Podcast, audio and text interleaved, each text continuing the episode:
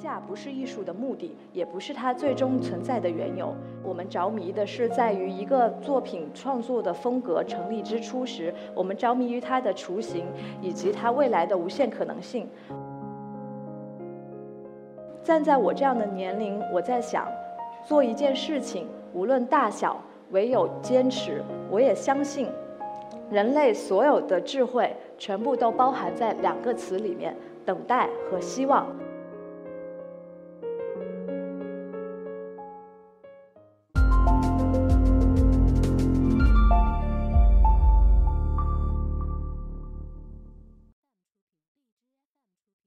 大家好，我是一课的讲者彭伟。今天我在一课 Talks 要跟大家分享艺术和有关我们这一代从事艺术的青年人的十年。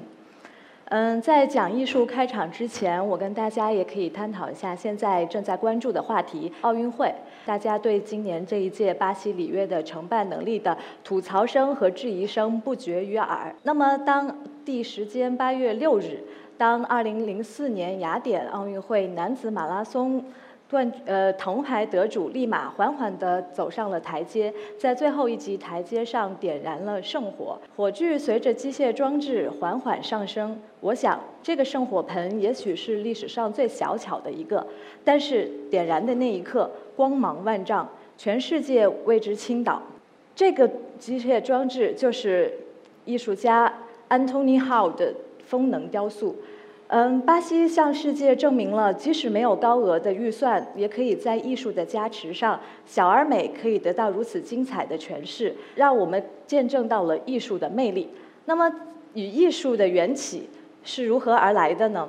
就在我小的时候，我画画的父亲有一天带回来一个挂历，慢慢打开的时候，画面中心几乎全裸的女子被两个男子一左一右的挟持，父亲就顺手把它挂在了我的床床头。就这样，我与他有了朝夕相处的时间。我也一直在想，艺术这就是这样的吗？就是这样如此的暴力了吗？直到我随后阴差阳错地考进了美院，然后进入到了西方艺术史，看到了这个最熟悉的陌生人。那就是这一张鲁本斯的《强劫刘西帕斯的女儿》，这是他的代表作，也是这一张伟大的作品开启了我对艺术的启蒙。虽然有这样的启蒙，但是我并没有对艺术有过多的偏好。在高考快要来临的时候，我画画的父亲因为他自己的这种呃情节，把我的提前批的志愿填到了中央美术学院。我毫无疑问的以高出了整个分数线两倍的成绩进到了美院。当当年的望京还处在真的忘在北京的这个阶段的时候，我大包小包的背一个人力三轮车穿街走巷的。被带到了一个灰色的建筑物的面前，这是我们校友在出现双彩虹的那一天拍摄的最美的中央美院的场景。但是当时我看到他的时候，我仅花了五分钟从学校的这一个门走到了那一个门，我的内心是崩溃的。我心里想，这四年难道我都要在这么一个鬼地方度过吗？那一年是二零零三年，艺考也如火如荼，美院也开始了扩招。二零零七年，我从美院毕业。与众多的毕业生一道，我们迎来了中国当代艺术史上最好的日子，那就是井喷的时代。在这一年，中国艺术市场的拍卖成交额首次击入到了全球艺术市场的前三甲。大家也可以看到，这是我刚才说的，在呃，这是一个九零年到七零七年这一段时间之内，艺术市场呈井喷式的，特别是零七年这样的一个高高速发展的时期。三个标红的地带是我刚才也就提到过的，中国跻身了全球前三甲的这样的一个市场。那我跟我的毕同学们也不再像原来那样，一毕业就面临了失业。二零零六到二零零八年，在我曾经工作过的七九八艺术区，中国画廊业迎来了它最兴盛的时代。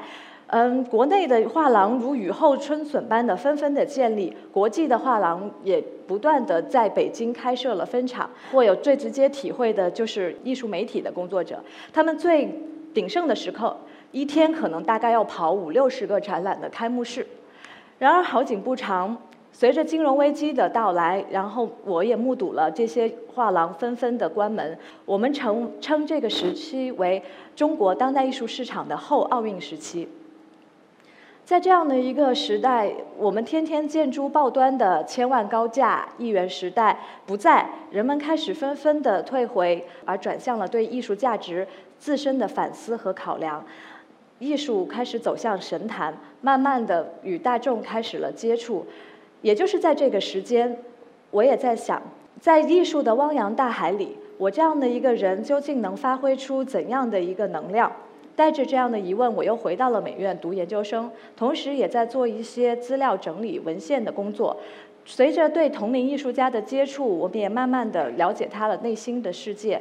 他们在我同样的年龄，选择了这样的一条艺术的道路，其中有困难、有眼泪、有沮丧，也有无助。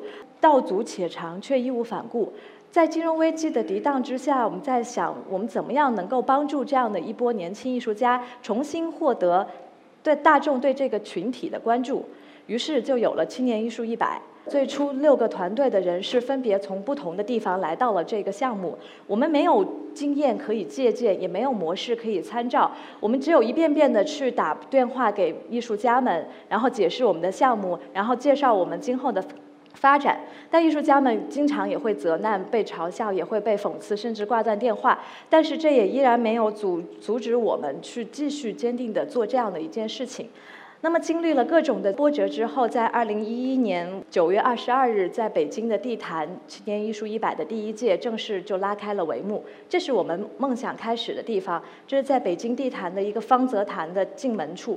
当一百位艺术家的三百件作品全从全国各地调集而来，当人们纷纷慕名而来，最高潮的时候，甚至我们要采用限流的方式来来去进行参观。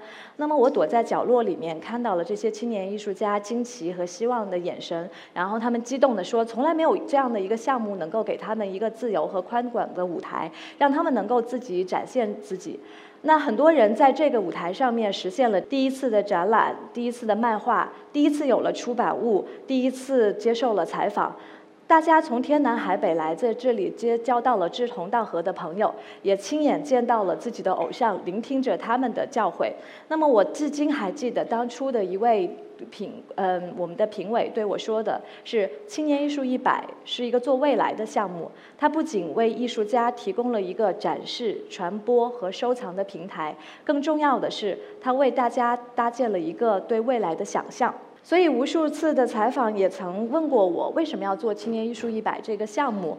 那么我也想着说，世界上有很多的事情的缘起，并不是那么的处心积虑。回想到当年去走访艺术家工作室的时候，他们是跻身在我们现在的城乡结合处，过着捉襟见肘的生活。他小的不能再小的房间几乎不能转弯。我进到房间之后，我可能只能坐在他的床上，然后听他在那儿描述他自己的艺术的理想和创作的概念。所以这样的场景一直在我的心里在萦绕，说我怎么样才能够去帮助他们？所以。当年，当我第一次走进一个艺术家的工作室，他叫池群，这个名字现在在我们的圈内已经不陌生。但是当年正好六年前我去他的时候，他也刚从中央美院的壁画系毕业。他因为画风独特，大家也可以看到画面。可能如果不解释的话，大家也会说这是什么艺术？我从这上面能看出来什么？就是因为这样的缘故，使他被一些画廊或者是机构不接受，甚至是拒绝。沮丧和绝望、无助的时候，我们就这样相遇了。所以我在他的画面上面也看到了当时自己的那种彷徨和迷茫。所以我鼓励他参与了青年艺术版这个项目。然后进入到这个项目评选之后，他参加了各种各样的展览，也进行了更多的交流。慢慢的，他的人也变得开朗，也逐渐找到了自己画面的风格。那么现在他已经成为了圈内炙手可热的年轻的艺术家。每次我见到他，都要笑着称他为说“八零后抽象一姐”。一姐现在的价格大概是六年前的大概五倍，所以有很多时候还要去排队，一画难求。这个。但这不是最重要的，我最重要的是看到他们能够得到大家的认可，这是我们最开心的事情。那么六年间，青年艺术一百一共有一百八十四位的艺术家从默默无闻到了一届新星，一百六十七位的艺术家与画廊或者是各种机构和签约。一百二十一位的艺术家在这里做了他人生的第一次个展。五十八位的艺术家从此进入到了国际美术馆的收藏体系。十八位的艺术家获得了各种各样艺术的奖项，不同于以往大家理解他的样子去呈现在大家的面前。现在我们在回望他的这一段经历的时候，他们会会再来想些什么？会再来做些什么？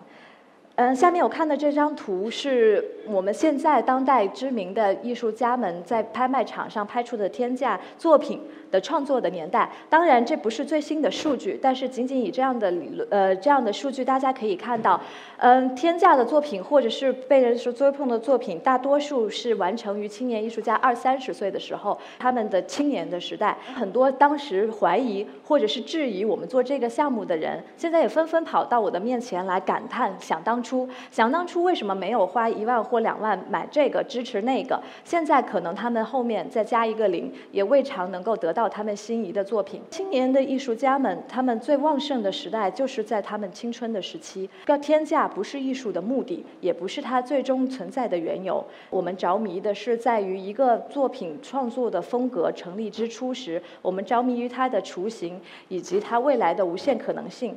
我也非常幸运能够与这样一堆有抱负、有创意、有理想的年轻人能够一同的成长。那么在最后，我会将跟大家分享一个今天呃，今年我在江美毕业展上时看到的一个角落里，类似一个垃圾的装置。当很多人在这个装置的面前平头品足，说做成这样的一堆破烂还要放在这儿做展览，这样的东西怎么可能会会是艺术的时候，它旁边有一个视频吸引了我，大概也就是一到两分钟这样的一个视频，但是也没有人多少人会看完它。它是一个类似于像多米诺骨牌的装置，艺术家把它捡来的这一些我们日常上的物件，把它设计到各个环节，随着波珠的滚动去启动每一个下一个机。关机关的启动又会带领着这个装置做不呈现出不一样的变化。当我还在感叹于它的这种耐心和精心设计的时候，突然拨珠到了最后的关节，这个装整个装置就从这高处轰然的翻了下来，然后落到了地上，瞬间瓦解。那一刻我是震震惊了的，震惊于他这种艺术的创造力和爆发力带带给我的对于本身的反思。站在我这样的年龄，我在想。做一件事情，无论大小，唯有坚持。那么，我也相信，人类所有的智慧全部都包含在两个词里面：等待和希望。让我们相信艺术，相信未来。谢谢。